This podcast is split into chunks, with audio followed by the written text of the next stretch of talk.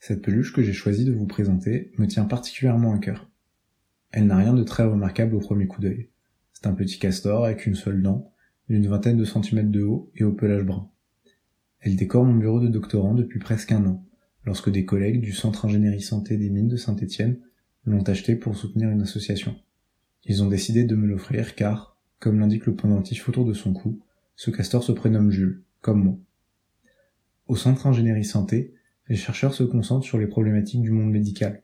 Les travaux qu'on y mène sont variés, de l'étude mécanique de muscles ou de tissus médicaux jusqu'à l'impact des particules fines sur la santé, en passant par l'organisation des systèmes de soins. Les chercheurs viennent eux aussi de milieux et de régions très différentes, et c'est une grande chance de pouvoir côtoyer des personnes aussi intéressantes.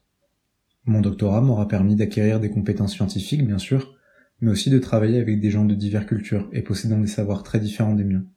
C'est très enrichissant de pouvoir échanger avec chacun sur des sujets aussi variés.